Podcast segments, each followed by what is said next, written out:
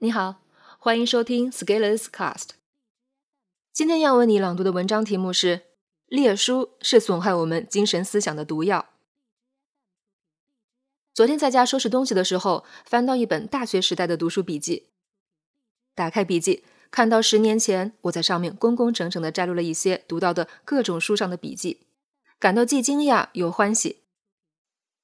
惊讶在于我在十多年前就接触到一些好的思想。欢喜在于里面很多理念就是我现在的想法，也是我现在能做到的事情。我觉得学习和进步也许就是这个样子，在你打开你很久以前的笔记的时候，你可能全然忘记了上面写了什么，但是当你看到那些文字，你会发现，啊，这不就是我现在在做的事情吗？现在我带着成长会的小伙伴读一些有难度的作品，用意也是一样的。我希望，假如十年后我们能看到现在留下的痕迹，我们会说，至少我已经在做这件事情。我今天整理了一些当时的笔记，放在下面。这部分主要来自读叔本华的作品。我查了一下，当时读的这本书是《叔本华美学随笔》。这里有个小插曲：二零一六年年底，我去参加一个活动。结束后，主持人通过活动群加了我的微信，说读过我的文章。之后我们聊了几句，我问对方是学什么的，对方说是在北大搞艺术评论研究。于是我说，原来是在搞美学。对方于是很惊讶，你是难得我说艺术评论知道是美学的人。我心里纳闷儿，这个难道不是很明显吗？直到我翻到这份笔记，我才意识到。我是在二零零六年的时候，通过叔本华美学随笔接触到美学这个概念的。发两张当时的笔记图片，当时的纸张已经泛黄，我做了一些锐化处理。大量的知识如果未经自己思想的细心加工处理，其价值远远逊色于数量更少，但是却经过头脑多方反复斟酌的知识。叔本华论思考。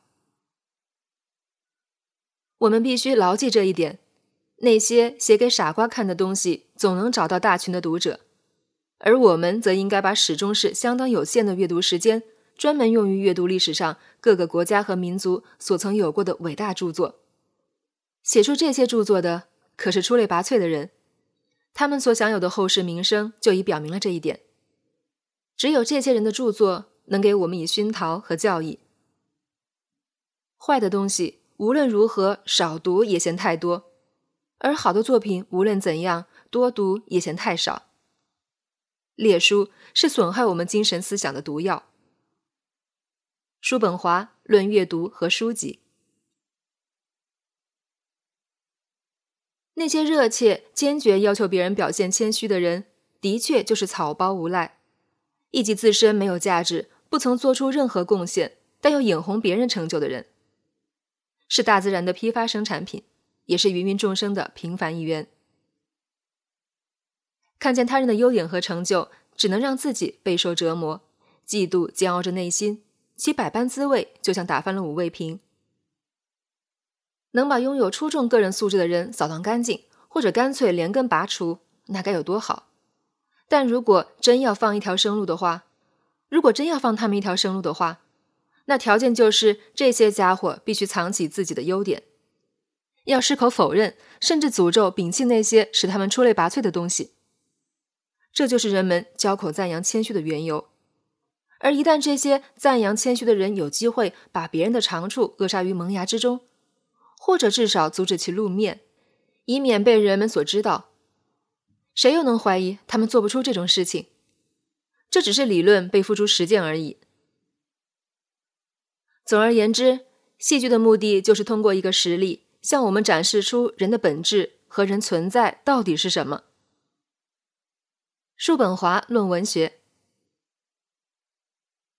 一旦我们的思想找到了文字表达，那这些思想就开始为他人而存在，它就不再活在我们的内在了。就算有，就像一个有了自己存在的婴儿一样，已经跟母体分离了。就像诗人歌德所说：“你们可以不要博画，使我迷茫。人们一旦说话，思想就会混乱。当某些很长时间以来就已蠢蠢欲动的错误基本观点，现在终于理直气壮、明目张胆地表达出来时，我们用不着生气，而是应该感到高兴，因为人们很快就会感觉看穿和最终道出它的虚假本质。到了那个时候，就好像脓疮终于弄破了。没有什么事情比写书无人能懂的东西，而以人人都可以明白的表达方式，表达出重要深奥的思想，是最困难不过的。叔本华论写作和文体。任何有特色、精辟、别具深意的一段语言文字，在翻译成另一种语言以后，几乎都无法精确和完美的发挥出原文的效果。事实上，在不少情况下，把一些思想内容翻译成拉丁文，就必须把这些思想全部回炉熔掉，然后重新铸造。在这一过程里，这些思想内容被拆卸为最基本的组成部分，然后再重新组合起来。学会了新的语言以后，事物的微妙之处、事物之间相同或者相差别的地方，以及事物彼此之间的关联，也就进入了我们的意识。无知就是不曾学会任何东西，而懒惰则将不会学到任何东西。叔本华。论语言和语言学，大多数人的判断力相当微弱，对此我们难以寄以厚望。那只是貌似的判断力而已。正如我们观看一幅油画，是挂在黑暗的角落里，亦或得到太阳光线的照射，其造成的效果都大不一样。同理，同样的一部剧作会给不同精神能力的审视者留下并不一样的印象。所以，欣赏一部优美的作品需要敏感的心灵，而理解一部思想性的作品则需要思考的头脑。天才创作的作品，也就只有头脑思想与众不同的人才能真正欣赏。但从一开始要在没有权威的帮助下认出这些作品的价值，那就需要具备明显优异和突出的智力才行。对于别人做出的成就，有着两种行为态度。要么自己也做出成就，要么就是承认有人做出了成就。而后一种方式，由于更加便利，所以人们通常更为乐于使用。人的可怜本性，虽然在每一代人中都改换一下面目，但是各个时代仍是相同的，一样的。如果真理是以事实说话，那我们就用不着急急忙忙言辞帮腔。因为时间自会雄辩滔滔的为真理主持公道。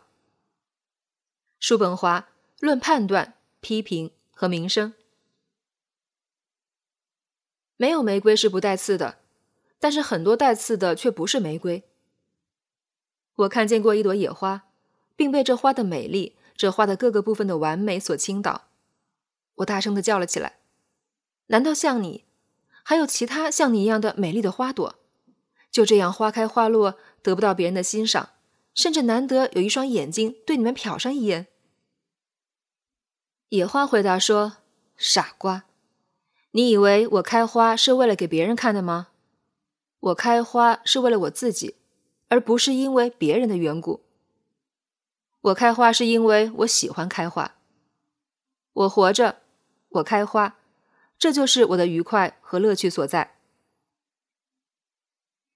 由于人的内在空虚和单调，而产生出来的社交需要把人们赶到了一块儿，但个人许多令人厌恶的素质和无法让人容忍的缺点又把人们分开了。人们最后找到的可以让大家在一起而又能相互容忍的适中距离，就是礼貌周到和文雅规矩。叔本华，比喻和预言，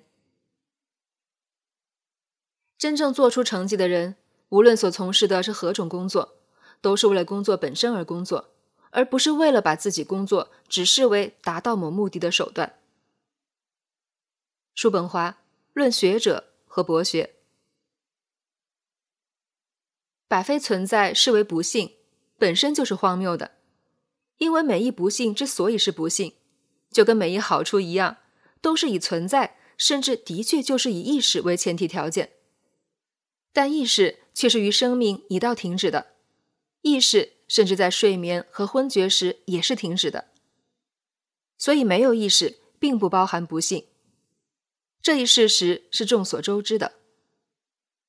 叔本华《论死亡》。